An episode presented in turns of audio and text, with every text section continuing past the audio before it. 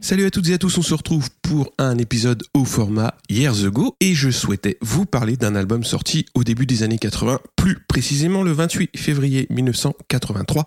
Il s'agit de War du groupe irlandais U2.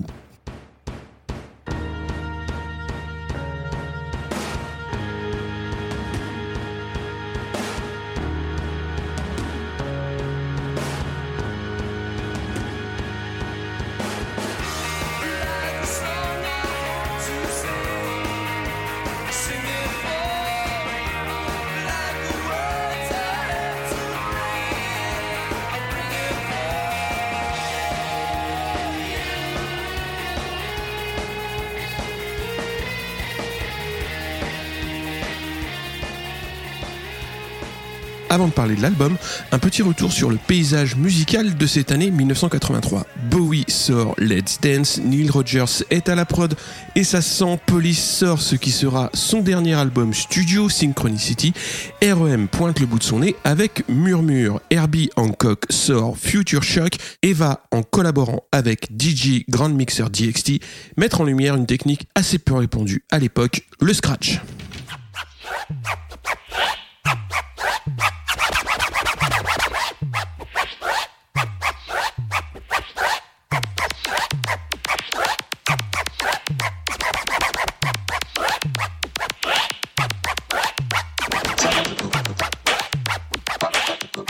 En France, Renaud publie Morgane de Toi et continue d'enchaîner les excellents albums et de démontrer qu'il est l'une des grandes plumes francophones de ce début des années 80 en enfilant les perles que sont Dès que le vent soufflera, Deuxième génération, Morgane de Toi, En cloque et Ma chanson leur a pas plu. Bref, chaque chanson est au minimum très bonne. Gros coup de nostalgie en réécoutant Ma chanson leur a pas plu.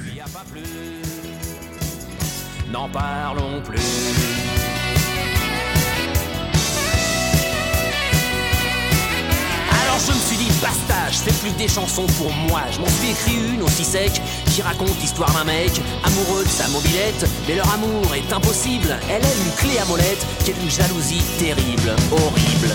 À la fin, le mec il meurt en. En Angleterre, la New Wave part dans tous les sens. Cure a sorti Pornographie en 1982, album oppressant à souhait Dépêche Mode, et Culture Club s'employant à montrer le mouvement sous un jour un peu plus jovial, à minima moins sombre musicalement.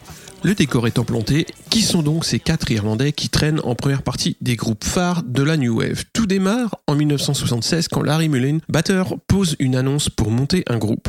Il faudra quelques mois pour fixer les personnes au poste que l'on connaît, à savoir Larry à la batterie, Bono au chant, The Edge et son frère Dick aux guitares et Adam Clayton à la basse. Toute la petite troupe a entre 16 et 18 ans à l'époque. La formation s'appellera Feedback, puis The Hype et finalement U2 en 1978, date à laquelle Dick quitte le groupe. Chose assez étonnante, le groupe ne bougera plus et seul Adam loupera un concert à Sydney en 1993, sinon à chaque fois vous retrouvez les quatre mêmes. Le style est punk et U2 navigue dans la scène irlandaise en compagnie des Virgin Prunes, de Gavin Friday et Dick justement, ainsi que les Boomtown Rats, la formation emmenée par Bob Geldof. Chaque groupe essaye tant bien que mal de sortir du lot et doit jouer des coudes pour se distinguer. Alors, où en est U2 avant de se pencher sur ce qui deviendra son troisième album? Ben pas au top. Ils ont sorti leur premier album, Boy, en 1980, qui a été bien reçu par la critique, mais peine à trouver un large public chez les disquaires. Ils auront quand même l'opportunité de défendre l'album aux États-Unis, au Canada et dans pas mal de pays d'Europe continentale. Et dans le cas d'un premier album, c'était pas si fréquent de pouvoir le faire. En 1981, le deuxième album, October, sort. Le groupe est en pleine crise existentielle, trois des membres sont en plein doute quant à la poursuite du projet et on les sent un peu hésitants. Bono, The et Larry sont fascinés par la foi et la religion et font partie d'une communauté religieuse. Ils se demandent comment concilier leur parcours musical et la pratique religieuse, justement.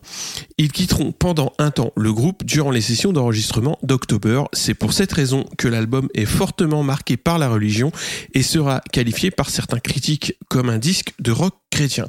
Mais revenons à la musique. Comme ils le diront après coup, ils ne sont pas des musiciens émérites, ont une petite vingtaine d'années et pas vraiment le mode d'emploi pour sculpter l'identité du collectif. Mais tout le monde s'accroche et à la sortie du disque, l'accueil est pour le moins frileux et U2 ne confirme pas pleinement les promesses entrevues lors de sa première livraison. Malgré tout, les concerts de la tournée October vont s'enchaîner et le groupe va confirmer une bonne aisance dans l'exercice et Bono va commencer à escalader tout ce qui traîne sur scène. Et nous arrivons donc en 1982.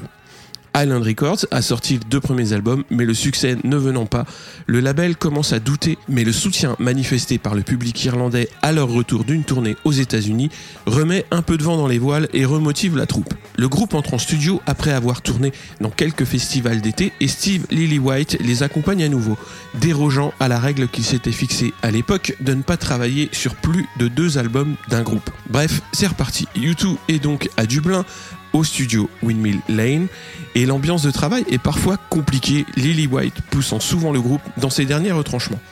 Lily White a commencé à faire ses armes en produisant Siouxsie and the Banshees, mais aussi Peter Gabriel. Il continuera à travailler avec le groupe régulièrement, pas nécessairement sur des albums entiers, mais parfois uniquement sur certains titres. Et le groupe va devoir bosser, se surpasser et surtout travailler ses compos. Le point important est que chaque membre du groupe va savoir passer un cap dans la maîtrise de son propre instrument. Et surtout The Edge va prendre en main la direction musicale du collectif. Et Edge va repartir de plus belle et va travailler son son de guitare qui va devenir une signature reconnaissable entre mille. Beaucoup de delays, des arpèges, des notes harmoniques et un jeu qui va s'étoffer. Ce n'est pas lui faire affront que de dire qu'il n'est pas un guitariste connu pour sa technique, mais plutôt par le son et l'atmosphère qu'il va réussir à créer avec sa guitare. Mais War va lui permettre de sortir la grosse artillerie, notamment avec l'intro de Sunday Bloody Sunday, les premières notes de New Year's Day au clavier et surtout de montrer qu'il sait aussi claquer de jolis solos comme dans New Year's Day justement.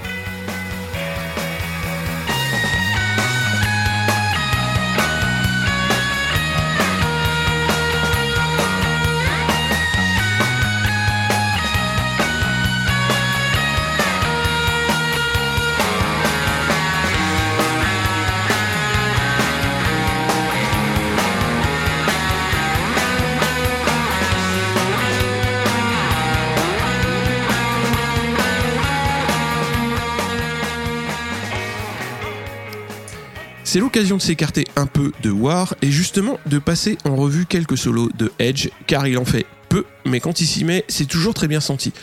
Je dis bien senti car on n'est pas dans une démonstration de technique instrumentale, mais des solos qui s'inscrivent très bien dans l'esprit du morceau. Autre solo à écouter, celui de Bullet the Blue Sky qui sert à merveille l'esprit du morceau avec son son de bottleneck. Le morceau est sur Joshua Tree pour ceux qui ne le connaissent pas. Through the walls you hear the city groan. Outside it's America. Outside it's. America.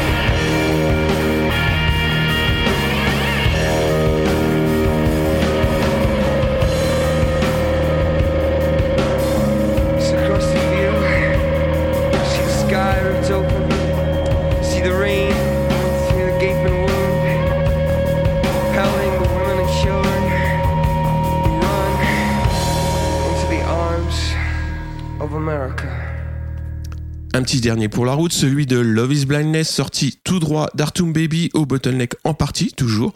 Je vous passe la version studio.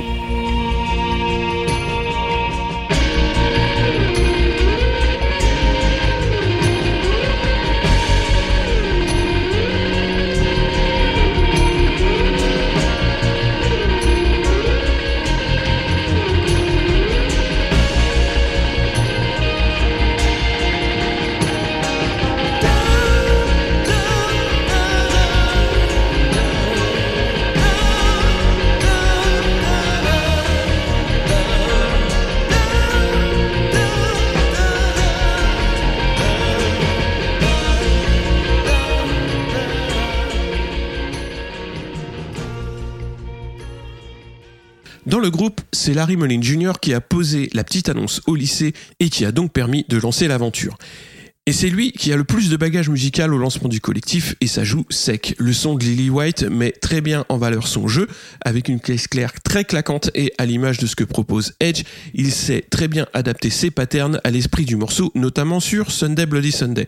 Plus précisément, à la fin du morceau où les coups de caisse claire sont claqués sans suivre de séquence précise et qui symbolise l'anarchie d'une fusillade. Pour rappel, le morceau est inspiré du Bloody Sunday, jour où l'armée britannique a ouvert le feu lors d'une manifestation pacifiste qui a eu lieu à Londonderry le 30 janvier 1972. 28 personnes ont été touchées par les balles de l'armée britannique, 14 seront mortellement touchées. Place à la fin du morceau, donc.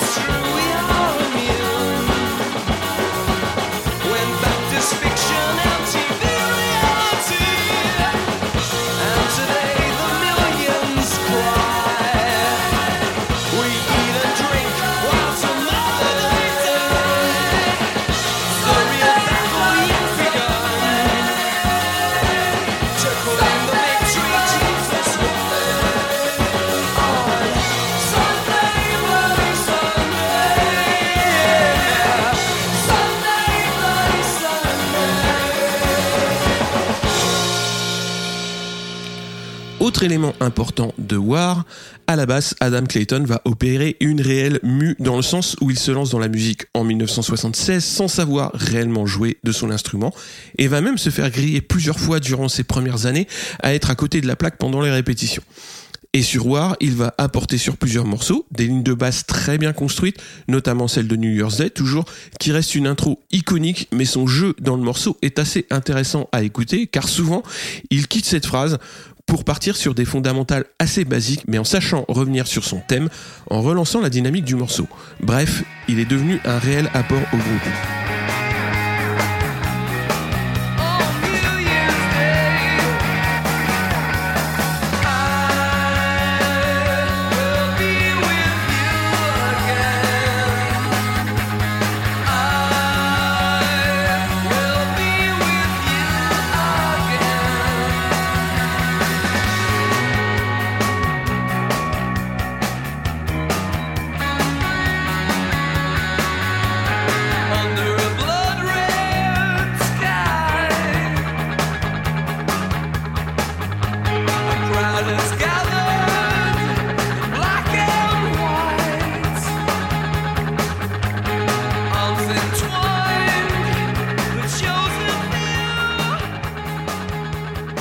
Autre ligne de basse intéressante à écouter, c'est sur Like Song, où il sait s'éloigner de la fondamentale justement pour créer des mélodies qui apportent du relief au morceau.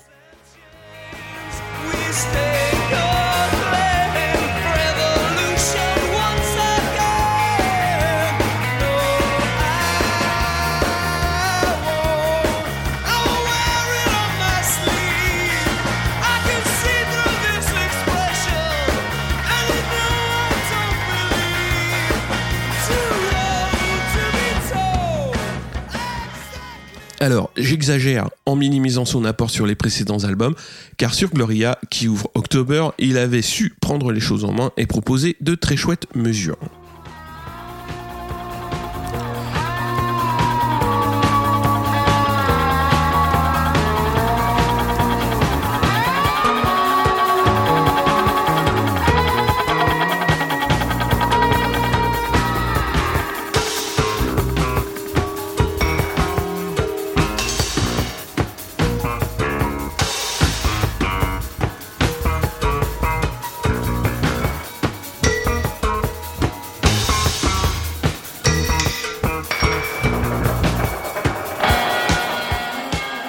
Dernier acteur, car il faudra bien un gars pour monter sur les murs d'enceinte et défendre ses morceaux sur scène. Et c'est là qu'on parle de Bono et les thématiques qu'il va aborder euh, dans les chansons, qui vont se déplacer vers la non-violence. L'Irlande, à l'époque, est déchirée par une guerre civile qui n'en finit pas, et ils sont au milieu de tout ça, dans le sens où ils ne sont pas tous issus de la même communauté, puisque deux sont nés en Irlande, deux au Royaume-Uni, ainsi que leur manager.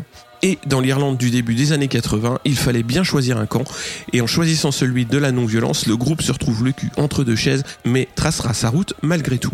Et derrière Sunday Bloody Sunday, le groupe réussira, tout en évoquant clairement un drame partisan, à produire un morceau qui renvoie les belligérants dos à dos. Je vous conseille le film Bloody Sunday, justement sorti en 2002, qui reprend la chronologie des événements qui ont mené à ce drame.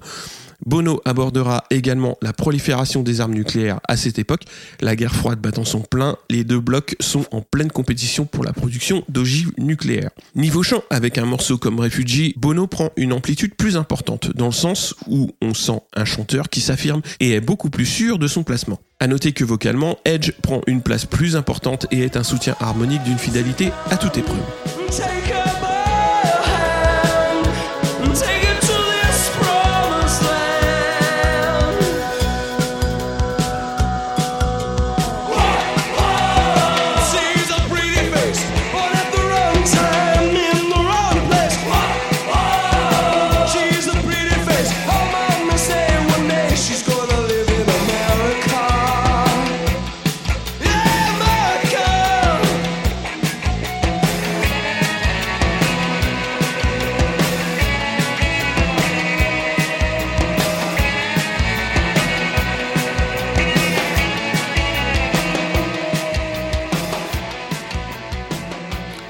Pour compléter le tableau, U2 accouche de chansons très fortes et comme ils le diront a posteriori, les sessions ont été marquées par un travail important et assez intense afin de peaufiner les titres, retravailler les paroles pour clarifier le propos, mais aussi apporter des touches assez originales comme le violon électrique de Steve Wickham ainsi que la trompette de Kenny Fradley, deux instruments très éloignés du style post-punk dans lequel le groupe évolue. L'accueil de l'album est néanmoins mitigé par la critique, mais l'accueil public va être exceptionnel, notamment grâce à un soutien quasi sans faille des singles New Year's Day et Sunday Bloody Sunday sur les radios FM en Europe et aux États-Unis.